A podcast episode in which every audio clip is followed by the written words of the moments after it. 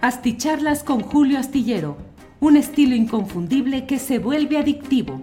Un análisis inteligente y profundo para entender los entretelones de la política mexicana. Everyone knows therapy is great for solving problems, but getting therapy has its own problems too, like finding the right therapist, fitting into their schedule, and of course, the cost. Well, BetterHelp can solve those problems. It's totally online and built around your schedule. It's surprisingly affordable too. Connect with a credentialed therapist by phone, video, or online chat, all from the comfort of your home. Visit betterhelp.com to learn more and save 10% on your first month. That's BetterHelp, H E L P. Hiring for your small business? If you're not looking for professionals on LinkedIn, you're looking in the wrong place. That's like looking for your car keys in a fish tank.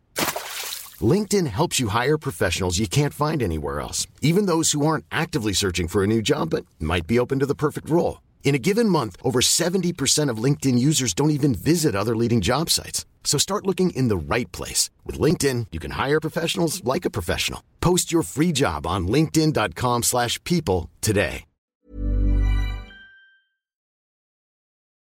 Hola, hola, buenas noches, buenas noches.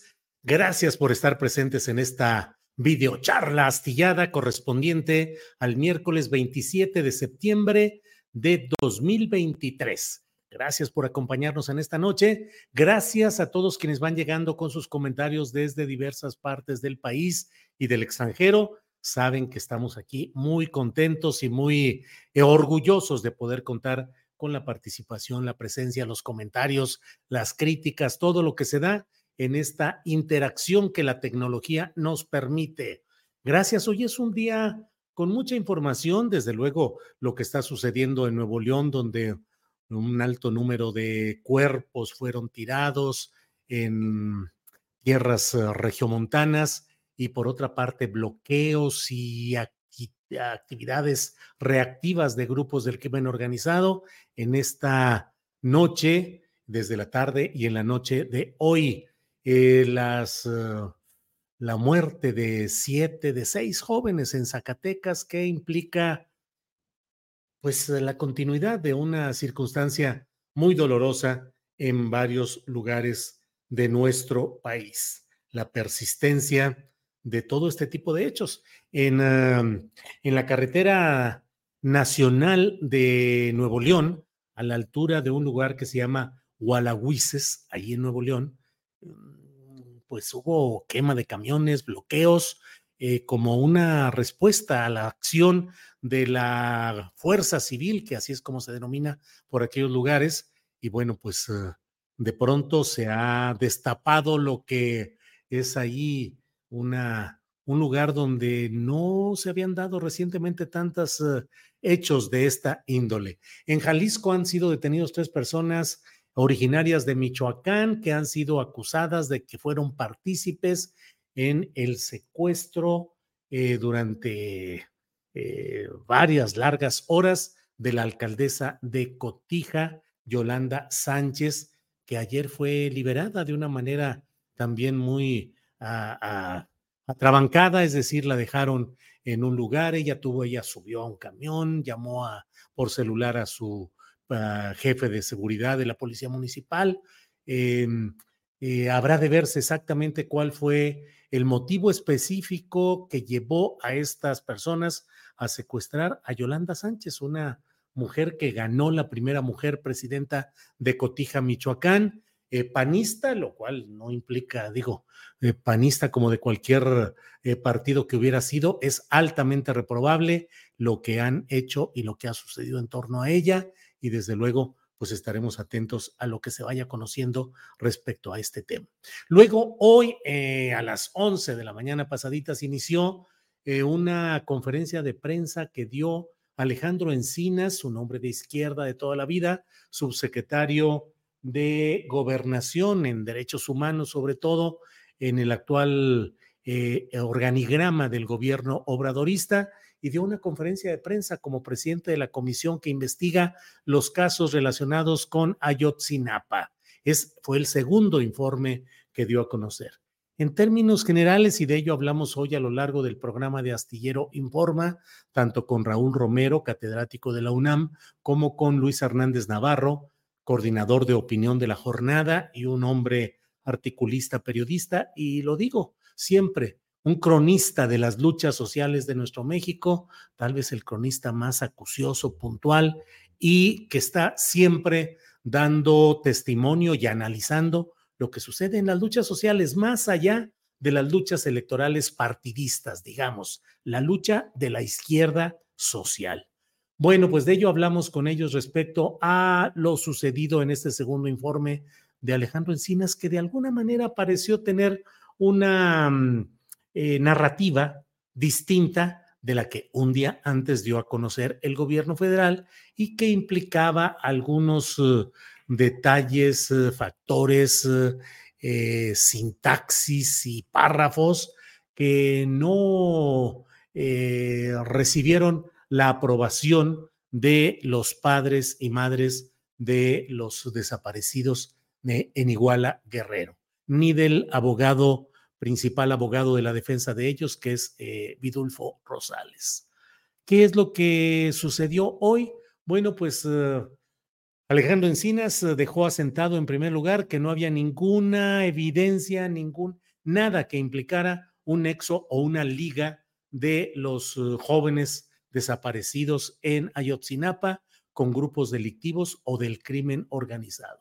Segundo, que existen las suficientes evidencias de cómo hubo eh, complicidades, corrupción, infiltración del crimen organizado, específicamente el cártel llamado Guerreros Unidos, con eh, eh, dinero, control, entendimientos con policías municipales, policía estatal y policía federal, además de mandos del ejército. Es decir, queda confirmado que aparte de los señalamientos relacionados específicamente con em, eh, señalados eh, específicamente con policías eh, estatales y municipales, también hubo este tipo de hechos relacionados con la Policía Federal y con militares, con miembros del ejército. Em, Alejandro Encinas mantuvo la puerta abierta del diálogo, dijo, seguimos adelante, no se ha roto ningún diálogo. tuvo algunas posturas en las que descalificó lo hecho, sobre todo por la anterior Fiscalía Especial a cargo de Omar Gómez Trejo. Eh, y tuvo algunas críticas a la manera como algunas personas del entramado gubernamental federal han manejado o manejaron cuando estaban en esos cargos todo este tipo de procesos. Defendió y estuvo con un tono pues de respuesta, de reacción directa a las críticas que se han dado a la operación del propio Alejandro Encinas, de su subsecretaría y de la comisión que preside relacionada con el caso Ayotzinapa.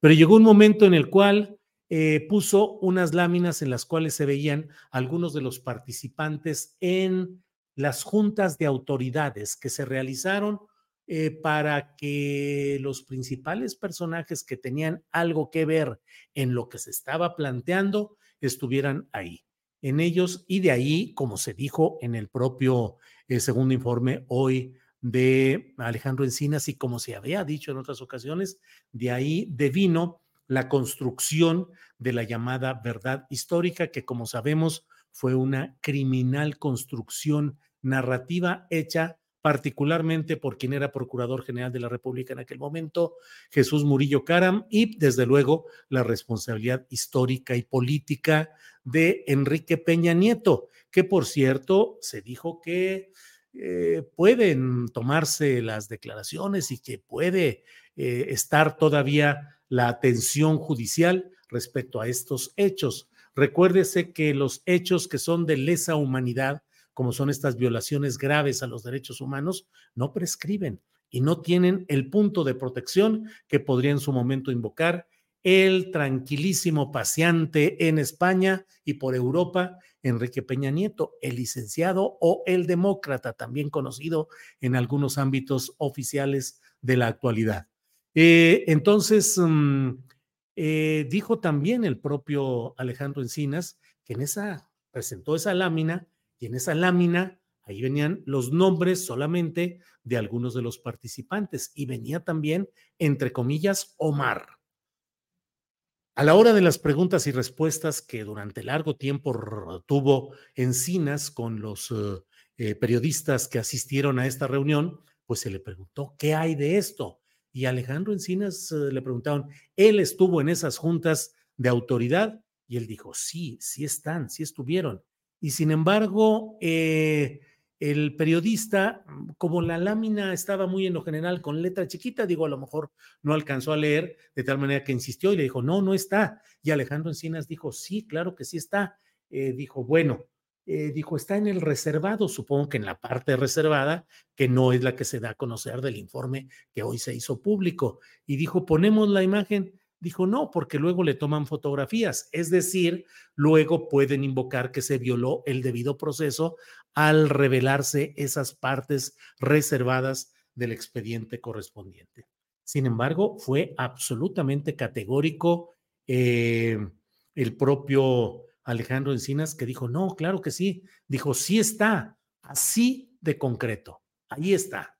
Es decir, el nombre ahí está. Luego se le volvió a pedir que precisara este tema y dijo, ahí estuvo presente Omar García Harfush en dos reuniones denominadas Junta de Autoridades e incluso señaló que él consideraba que había una probabilidad de que más adelante pudiese ser llamado a declarar el propio Omar García Harfuch sobre estos temas, sobre este asunto.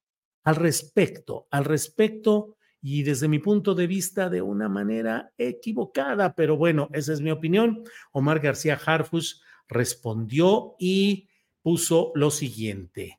Em, dijo, la información difundida, lo dijo a las 4.20, 4.20 de la tarde de hoy mismo. Dijo, la información difundida recientemente en torno al caso Ayotzinapa corrobora lo que he manifestado desde un inicio que en, y yo subrayo y pongo negritas y pongo mayúsculas, que en ese momento, y quito toda la tipografía em, eh, supuesta que, que habría puesto en este, que en ese momento no estaba como coordinador estatal en Guerrero.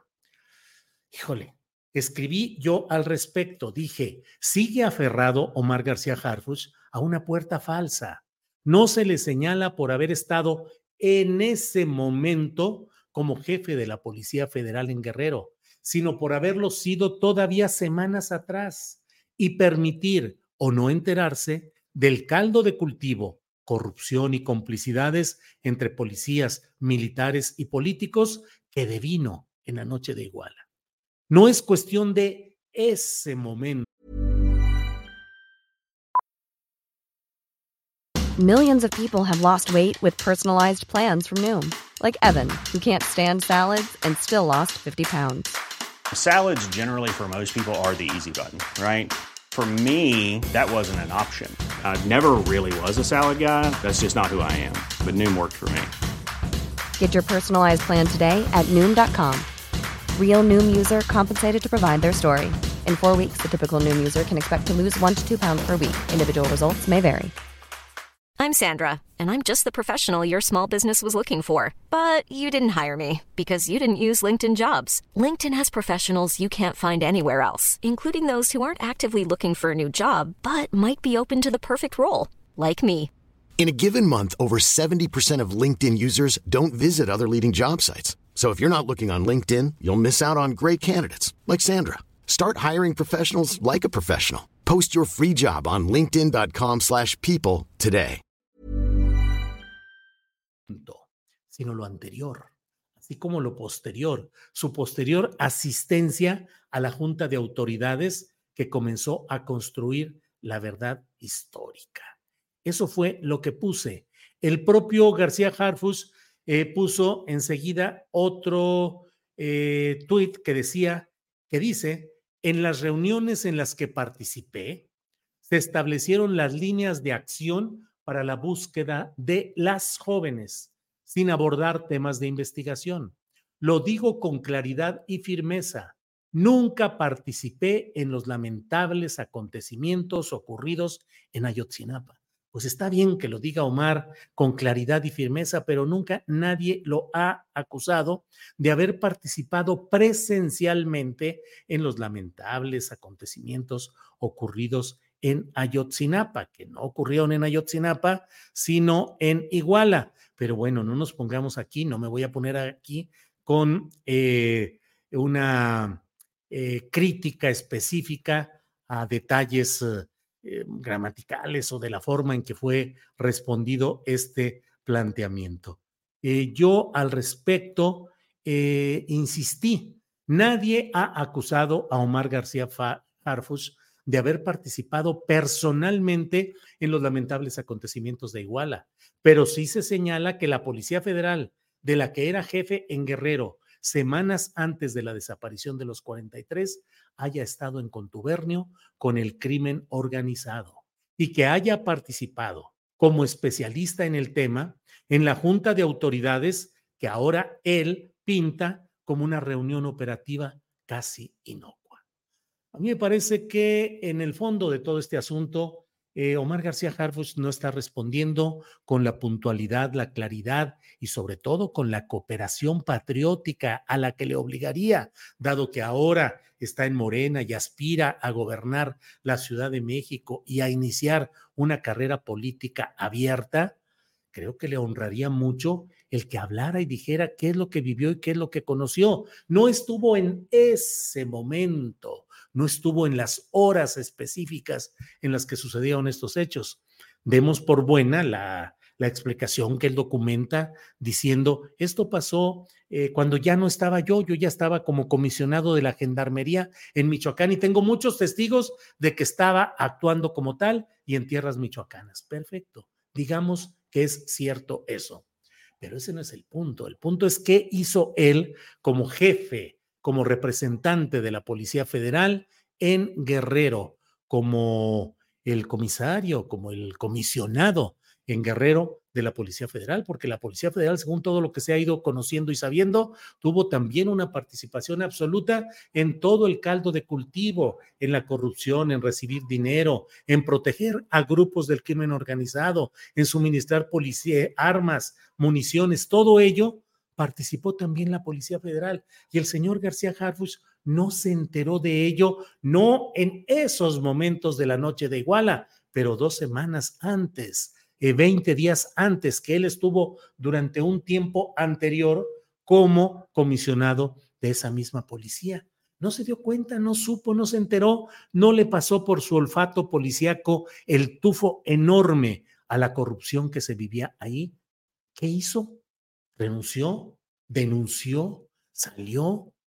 Y cuando acontecieron los lamentables hechos de Iguala Guerrero, y lo convocaron luego a una reunión en el 27 Batallón de Iguala Guerrero, donde pues es uno de los señalamientos de cómo ahí pudieron haberse incubado muchas de las acciones criminales, entre otras las formas de desaparición de los cuerpos de algunos de los 43 estudiantes. Fue dos veces ahí, el 7 y el 8 de octubre, 26 de septiembre y el 7, 26 de septiembre, la noche de, igual, de Iguala, todo lo que sucedió. Y el 7 y el 8 siguientes, o sea, eh, más de 10 días después, ya estaba él sentado con todos los demás partícipes en una reunión en la cual él dice, no, era nada más para ponernos de acuerdo en las líneas de investigación, pero no para tomar decisiones ni nada por el estilo. Eh, líneas de acción para la búsqueda de las, de las jóvenes, dice él, que solo establecieron las líneas de acción para buscar a los jóvenes sin abordar temas de investigación. A esas alturas, el gran policía García Harfuch no sabía lo que estaba pasando, no sabía lo que había pasado. Sus anteriores compañeros subordinados de la Policía Federal no le dijeron nada, él no detectó nada, se quedó callado, no habló. Debió haber hablado, debió haber hablado ahí si algo sabía o debió haber hablado más adelante o ahora. Pero bueno, pues esto es lo que ha sucedido. Eh, usé hoy en el título de esta plática una expresión eh, específica Encinas lampareó a Harfush. Ese lamparear es un verbo que está eh, reconocido por, o que está en el diccionario de la Real Academia Española, en la RAE, en su diccionario, y es un mexicanismo que se refiere a una forma mediante la cual se mm, eh, caza o se pesca con ayuda de una lámpara. Se caza o se pesca con ayuda de una lámpara. Es un mexicanismo, esa es una expresión propia de México y por eso lo utilicé hoy. Anduvo hoy, eh, lo lamparearon. Ahora, déjeme decirle una cosa sobre la cual escribo en la columna astillero que puede leer usted mañana jueves en la jornada y en otros medios desde hace un año, desde el 5 de septiembre de 2022, el reportero Pablo Ferri publicó en el diario, en la edición México del diario español El País, publicó las minutas donde se hacía constar los asistentes a esas reuniones de autoridades. Y allí estaba inequívocamente el nombre precisamente de eh, eh, Omar García Harfuch. Así es que tampoco es que hoy haya tronado el cohete y haya sucedido algo así. El 5 de septiembre de 2022 a las 5.15 de la tarde, con la firma de Pablo Ferri y con la reproducción, con los datos específicos, números, todo extra urgente, número de expediente, mensaje FCA, eh, dos... Eh, eh, Junta de Autoridades, fecha 8 de octubre, fecha 7 de octubre. Ahí están los datos específicos en los cuales se hace constar la presencia del C. Omar García Harfuch, comisario de la Gendarmería. Eh, esto lo dio a conocer Pablo Ferri el 5 de septiembre del año pasado, es decir, hace más de un año. Señalaba ahí como eh, minutas en poder del país señalan la asistencia del entonces comisario de la Gendarmería a las juntas el 7 y el 8 de octubre de 2014. Él mantiene que desde septiembre de ese año ya estaba en Michoacán. Documentos de la Secretaría de la Defensa Nacional sitúan a Omar García Harfuch en Iguala, Guerrero, el 7 y el 8 de octubre de 2014 en las primeras reuniones conocidas entre autoridades federales y estatales por el caso Ayotzinapa. Entonces, pues ahí están las cosas.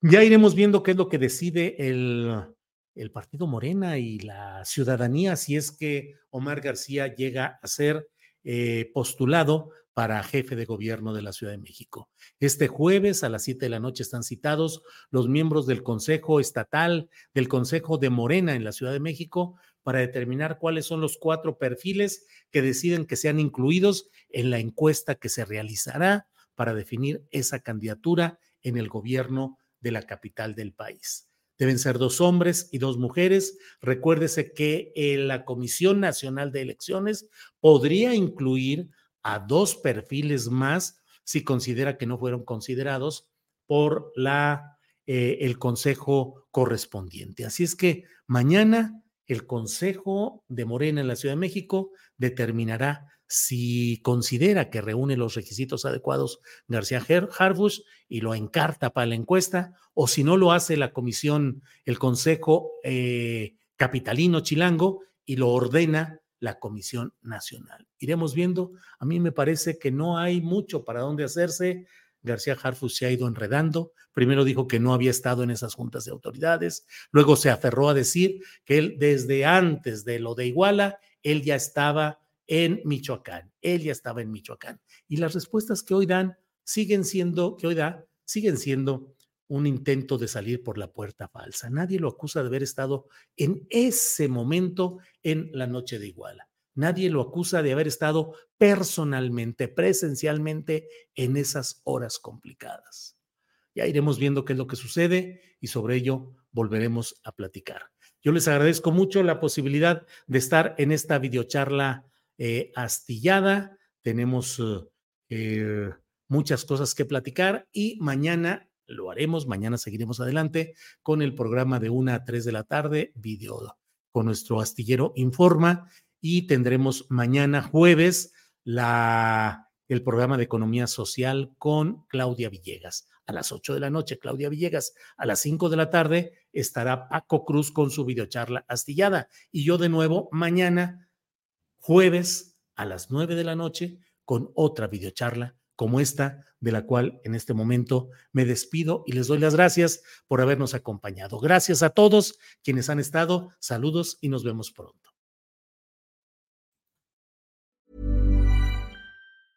Hey, it's Paige DeSorbo from Giggly Squad. High quality fashion without the price tag. Say hello to Quince. I'm snagging high-end essentials like cozy cashmere sweaters, sleek leather jackets, fine jewelry, and so much more. With Quince being 50 to 80% less than similar brands. And they partner with factories that prioritize safe, ethical, and responsible manufacturing. I love that. Luxury quality within reach. Go to quince.com slash style to get free shipping and 365 day returns on your next order. Quince.com slash style. ¿Te preocupas por tu familia? Entonces, ¿por qué darles solo huevos ordinarios cuando pueden disfrutar de lo mejor? Eggland's Best, los únicos huevos con ese delicioso sabor fresco de granja, además de la mejor nutrición, como 6 veces más vitamina D, 10 veces más vitamina E y 25% menos de grasa saturada que los huevos regulares, además de muchos otros nutrientes importantes. Así que, dales los mejores huevos. Eggland's Best, mejor sabor, mejor nutrición, mejores huevos. Para que te enteres de las nuevas asticharlas, suscríbete y dale follow en Apple, Spotify, Amazon Music, Google o donde sea que escuches podcast. Te invitamos a visitar nuestra página julioastillero.com.